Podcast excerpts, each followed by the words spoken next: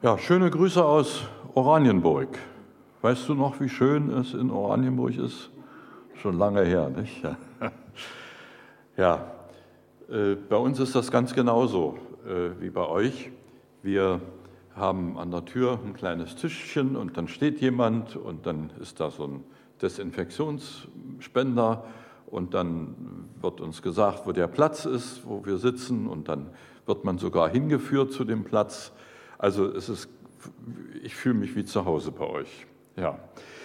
Ihr Lieben, wir leben in aufregenden Zeiten. Nach einem halben Jahr können wir es kaum noch aushalten und sehnen uns nach wieder normalen Verhältnissen. Wie lange wird das noch gehen mit Maske und solche, solche Dinge? Äh, ich sehne mich danach, dass wir uns wieder berühren können in der Gemeinde dass wir uns wieder mal umarmen können und auch körperlichen Kontakt haben können.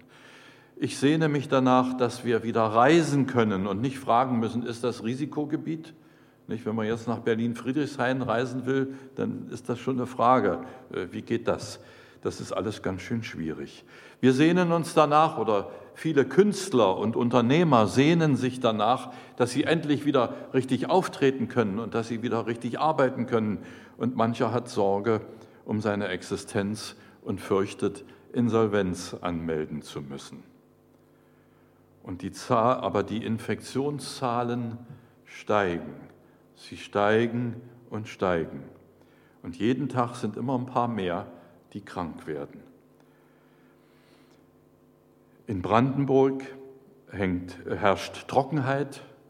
Wir hatten noch nie solch eine Dürre wie in diesem Jahr. Der Klimawandel schlägt wieder durch. 30 Tage vor der Wahl in den USA meldet sich der, meldet sich der Präsident krank und geht ins Krankenhaus mit Covid-19. Was das für das große Land Amerika bedeutet und vielleicht sogar für die ganze Welt, kann noch niemand absehen. Es gibt viele Dinge, die uns in dieser Zeit innerlich und vielleicht auch äußerlich sehr erregen und aufregen. Mancher läuft auch stolz daher und wir empfinden das vielleicht sogar als eine gewisse Arroganz und sagt, mir kann nichts passieren. Es ist eine aufregende, eine nervenaufregende, belastende, gefährliche, schlimme, stressige Zeit in der wir leben. Und wir sehnen uns danach, dass das wieder aufhört. Als die Israeliten in Ägypten waren oder überhaupt die Israeliten in ihrer Geschichte, sie kennen auch viele aufreibende und aufregende Zeiten.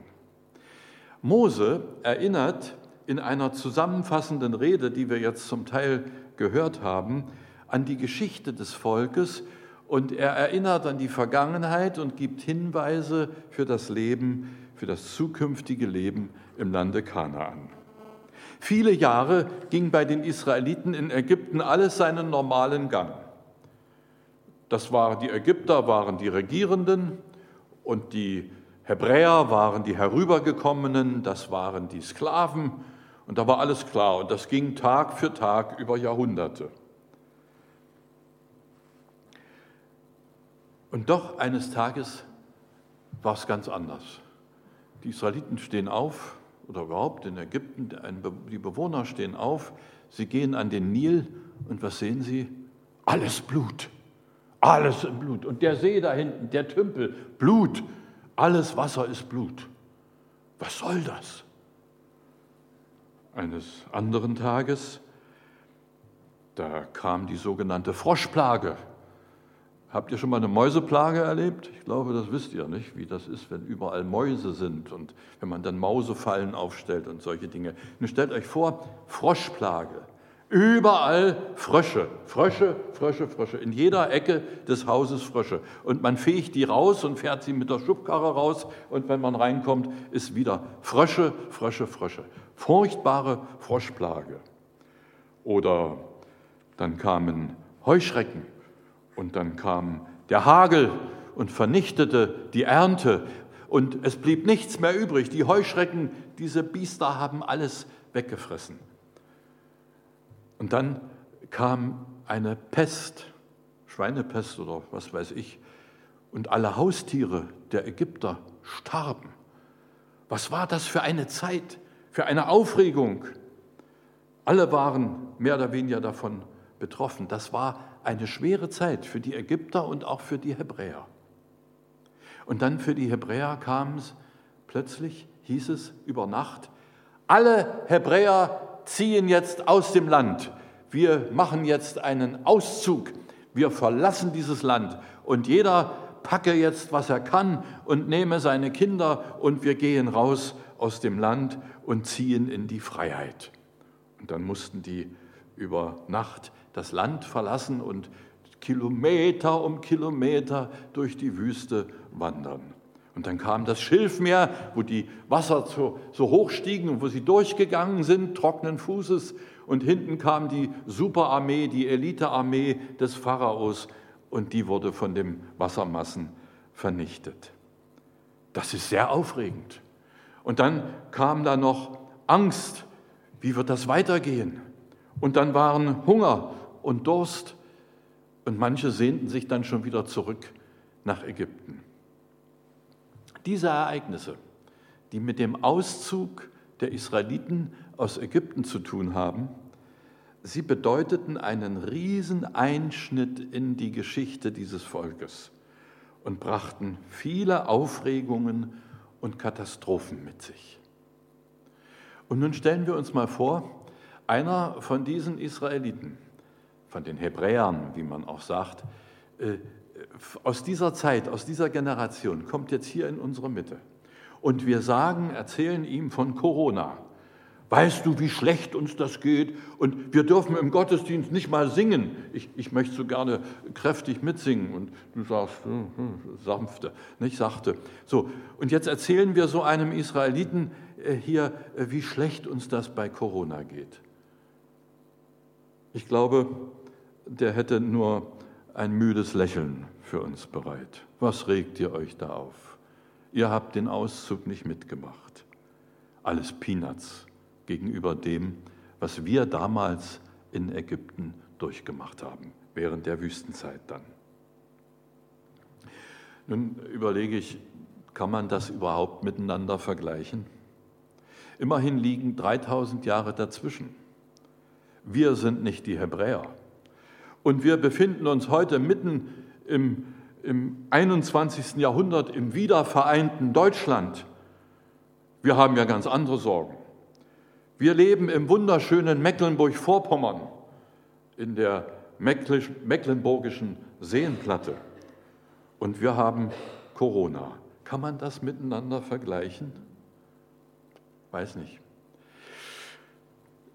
Und ich habe was entdeckt. Es gibt zwischen beiden Ereignissen, zwischen den Israeliten damals beim Auszug und zwischen uns heute mit Corona, da gibt es etwas, was uns verbindet. Und dieses, diese Verbindung sehe ich in dem Wort Befreiung. Befreiung. Die Hebräer damals und wir Christen heute erleben diese aufregenden Zeiten unter der Überschrift befreit. Die Hebräer befreit und wir befreit. Die Hebräer erlebten diese Aufregungen als ein Volk, das aus einer vier Jahrhunderte währenden Gefangenschaft befreit wurde. Die haben sich, die haben nicht nur die Strapazen empfunden, sondern sie haben auch empfunden, wie wunderbar es ist, wenn man nicht mehr rechtlos ist, wenn man nicht mehr unterdrückt wird, wenn es keine Peitschen mehr gibt, Viele von denen, die da aus Ägypten ausgewandert sind, fühlten es zum ersten Mal, was es wirklich bedeutet, ein von Gott geschaffener Mensch zu sein. Und von Gott eine Menschenwürde verliehen bekommen zu haben. Gott hatte mit diesen Hebräern, mit diesen Israeliten damals viel vor. Er hatte sie erwählt um mit ihnen Geschichte zu schreiben. Die Hebräer, die Israeliten sollten in ihrer Geschichte der übrigen Menschheit ein Zeugnis sein. Ein Zeugnis von der großartigen Kraft des allmächtigen Gottes, des Gottes Abrahams, Isaaks und Jakobs, der den Himmel gemacht hat und der die Erde geschaffen hat und uns Menschen. Da sollten sie ein Zeugnis geben von dieser großartigen Kraft. Aber dann sollten sie noch ein zweites in ihrer Geschichte tun. Sie sollten aus ihren Reihen den Erlöser der Menschheit hervorbringen, den Messias, den Christus, den Heiland der Welt. Das war ihre Aufgabe, zu der sie von Gott befreit wurden. Dem befreiten Volk aus dem Alten Testament wurde in diesem Zusammenhang eine wunderbare Zukunft in einem wunderschönen Land zugesagt. Der Herr, euer Gott, wird euch in ein Land bringen, in ein gutes Land bringen. Es ist reich an Grundwasser, Quellen, Bächen, die in den Bergen und Tälern entspringen. Es gibt dort Weizen und Gerste, Weintrauben und Feigen, Granatäpfel, Oliven und Honig. Ihr werdet nicht von karger Kost leben müssen. Es wird euch an nichts fehlen. Das Gestein des Landes enthält Eisen und in den Bergen könnt ihr Kupfer gewinnen. Im Vergleich zu der Wüstenzeit mit den Steinen, dem Sand, den Skorpionen und Schlangen und was da alles war, hört sich das alles an wie die Schilderung des Paradieses. Wasser, Weinstöcke, Weizen, Ölbäume, Erze, das alles sind Symbole für Wohlstand und Wohlergehen. Gott ist kein knausriger alter Mann, der den Menschen nichts Gutes gönnt. Gott ist kein strenger Sparer, der immer darauf bedacht ist, bloß nicht zu viel auszugeben, sondern Gott gibt seinem Volk in der Fülle. Einer seiner wunderbarsten Charakterzüge ist seine Großzügigkeit. Wie sehr Gott uns Menschen mit seiner Güte und seinen Gaben überschüttet, das ist uns leider nicht immer so bewusst.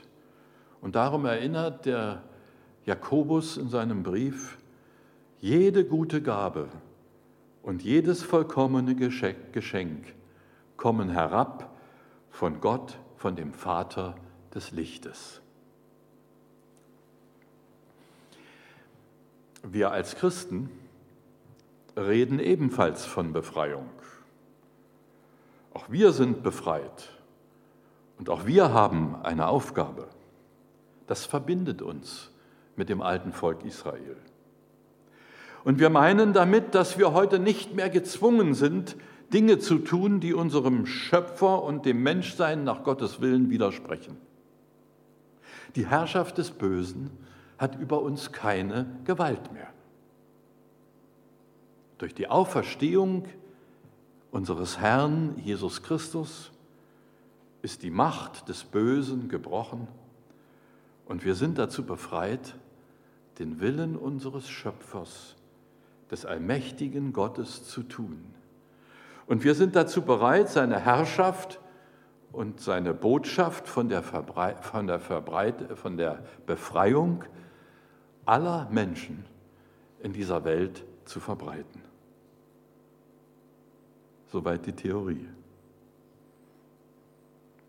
Aber dazu hat uns Gott auch hier in Deutschland beste äußere Möglichkeiten geschenkt.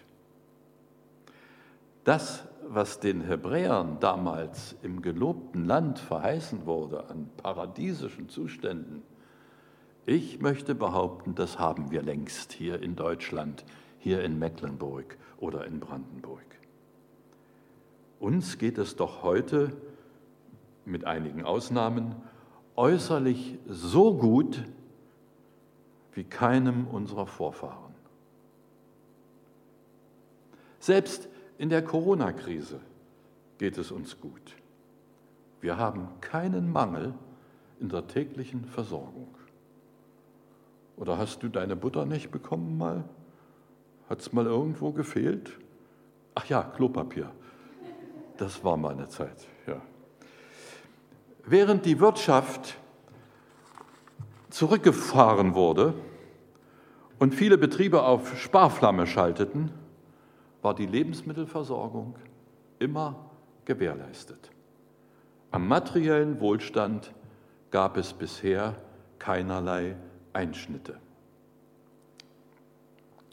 Mose sagt zu dem Volk, wenn du dich dann satt essen kannst, sollst du Jahwe, deinen Gott, für das gute Land preisen, das er dir gab. Zu befreiten Menschen gehört unbedingt das Danken. Manche danken im Leben mehr und andere weniger. Es gibt Leute, da hat man den Eindruck, die sind schon mit einem Dankeschön auf den Lippen geboren und zur Welt gekommen. Während andere, wenn überhaupt, nur ganz schwer und mit viel Mühe ein anerkennendes, lobendes Wort über die Lippen bringen um ihrer scheinbar inneren Freude Ausdruck zu verleihen. Das ist sehr unterschiedlich. Aber eins ist klar, dankbare Menschen sind glücklicher. Als ich diesen Vers das erste Mal las, da habe ich sofort an das Tischgebet gedacht. Aha, da kommt also das Tischgebet her aus diesem Text. Tischgebet macht unsere Mahlzeiten zu heiligen Geschehnissen. Man nimmt die Nahrung bewusst aus Gottes Hand. Es ist eine gute Gewohnheit, das Tischgebet, die unser Verhältnis zu Lebensmitteln positiv beeinflusst. Danken kann man lernen. Gebe einen kleinen Tipp setze dich heute Abend mal hin, fünf Minuten, und überlege, was war gut heute an diesem Tag? Was ist gelungen? Was hat mir Freude bereitet? Und so weiter. Und dann werdet ihr staunen, so viel Gutes. Und ihr werdet sagen, danke, lieber Gott. Probiert's mal. Danken kann man lernen, indem man es tagsüber auch bewusst tut dem Ehepartner danken, der das Essen bereitet. Heute äh, machen ja auch die Männer das Mittagessen. Und ihr Frauen, dankt mal euren Männern, dass sie so schön gekocht haben. Und umgekehrt auch. Dass man dem erwachsenen Sohn dankt, der regelmäßig anruft und sich nach dem Ergehen erkundigt. Oder der Nachbarin, die die Zeitung vor die Wohnungstür legt. Oder dem Hausarzt, der geduldig zuhört. Und nicht zuletzt Gott, der uns durch das Leben begleitet. Danken. Dankbare Menschen sehen mehr gute Dinge als andere. Und sie sind dadurch glücklicher. Und ich vermute auch, vielleicht auch gesünder. Dankbare Menschen gesünder. Mose erinnert also, vergesst das Danken nicht. Gott sagen, dass er eine Sache gut gemacht hat und dass wir sie gerne von ihm empfangen haben. Das ist eine Eigenschaft von Menschen, die zu Gott gehören und die sich ihrer Befreiung bewusst sind. Befreite Menschen sind dankbare Menschen. Mose zeigt in seiner Predigt auch, was passieren kann, wenn man das Gotteslob und das Danken unterlässt. Ja. Dann sollst du nicht denken in deinem Herzen, diesen Reichtum habe ich mir selbst zu verdanken und der Kraft meiner Hände. Wie leicht wird der Mensch in Glück und Wohlstand stolz und sicher und vergisst den Geber und die Quelle allen Gutgehens. Angesichts dessen, was Gott uns geschenkt hat, ist es das Grundübel bei uns, dass wir ihn ignorieren und dass wir oft vielleicht so tun, als bräuchten wir ihn gar nicht, als hätten wir ihn nicht nötig. Genau davor warnt Mose sein Volk. Es sind nicht die materiellen Güter oder die selbstgemachten Götter, die den Segen gefährden, sondern es ist das menschliche Herz, das sich aus dieser dankbaren Beziehung zu Gott heraus erhebt und das uns einflüstern will, das hast du alles selbst geschaffen. Und das hast du dir alles selbst erarbeitet. Und das hast du dir alles selbst erworben. Du bist gut, du bist ein großartiger Mensch. Die weitere Geschichte des Volkes Israels hat gezeigt, dass das, was aus dem menschlichen Herzen gekommen ist, immer wieder das Heilshandeln Gottes blockierte. Man kann seinen Lebensstandard fleißig pflegen und man kann dabei Gott vergessen und seine Vollmacht verlieren. Wenn man Gott verliert, wird man nicht mehr fähig sein, seinen Auftrag, den Gott gegeben hat, zu erfüllen. Den Zusammenhang zwischen Wohlergehen und Vergessen kann man immer wieder beobachten. Je mehr Wohl, umso mehr Vergessen. Und da sagt Mose, passt auf, dass das bei euch nicht geschieht. Sowohl das alte Volk Gottes als auch die Gemeinde des neuen Bundes können ihre Aufgabe, die sie aus ihrer Befreiung heraus übertragen bekommen haben, nur in der Haltung der Dankbarkeit ausüben. Wenig Dankbarkeit, das heißt auch wenig Vollmacht. Am Erntedanktag wollen wir daran denken, was uns Gott wollen wir auch daran denken, was uns Gott über unseren irdischen Reichtum hinaus noch dazu geschenkt hat. Mose erinnert die Israeliten an Gottes Erlösung. Gott hat sie aus der Gefangenschaft böser Mächte befreit. Und er hat sie in der Wüste mit dem Manna versorgt. Das heißt mit dem Brot, das vom Himmel kam. Im Volk des neuen Bundes entspricht das dem Evangelium von Jesus Christus. Der Herr Jesus Christus ist unser Manna. Er ist unser Brot vom Himmel. Bethlehem heißt übersetzt Haus des Brotes. Jesus ist das wahre Lebensbrot. Er hat uns aus der Sklaverei des Teufels befreit. Unser äußerlicher Wohlstand, das ist Gottes zeitlicher Segen. Den kann er uns morgen schon wieder nehmen. Wir können das alles über Nacht verlieren. Aber das ewige Leben, das ist seine unvergängliche Gabe an alle, die ihm vertrauen. Und das wird nicht vergehen. Das wird bleiben.